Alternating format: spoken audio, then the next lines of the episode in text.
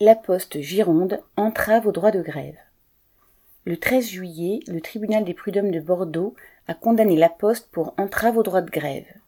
Celle-ci avait retiré des salaires de postiers non seulement le samedi, où ils étaient en grève sur un préavis de 24 heures, mais aussi le dimanche, voire le jour de repos qui suivait cette journée.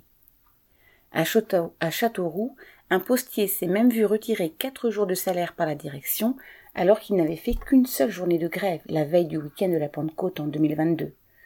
Un peu plus d'un an après, la Poste avait d'ailleurs aussi été condamnée pour atteinte au droit de grève par les prud'hommes de l'Indre, tout comme en Gironde. Ces atteintes au droit de grève ont probablement dû se produire dans de nombreux départements. La Poste doit rembourser et devrait même payer des dommages et intérêts, non seulement à ceux qui ont été en justice, mais aussi à tous ceux qui ont été victimes de ce type de vol manifeste. À Bordeaux, entre mars et avril 2020, en pleine pandémie, 13 salariés de l'agence Coliposte de Bordeaux Nord s'étaient mis en droit de retrait en affirmant que leur sécurité n'était plus assurée au vu des graves manquements de la direction du site concernant les mesures de protection liées au Covid. Ouvrez la parenthèse, manque de masques, distanciation non respectée, point de suspension, fermez la parenthèse.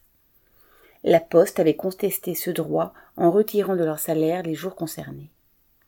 Trois ans après, les prud'hommes viennent de condamner la Poste à verser le salaire qu'elle leur avait volé, affirmant au passage que les mesures sanitaires n'avaient pas été respectées et que le droit de retrait était tout à fait justifié.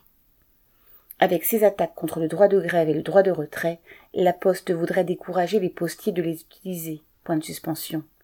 Elle ne fait que les renforcer dans la conviction que leur force est dans leur travail et dans leur capacité à l'arrêter. Correspondant Hello.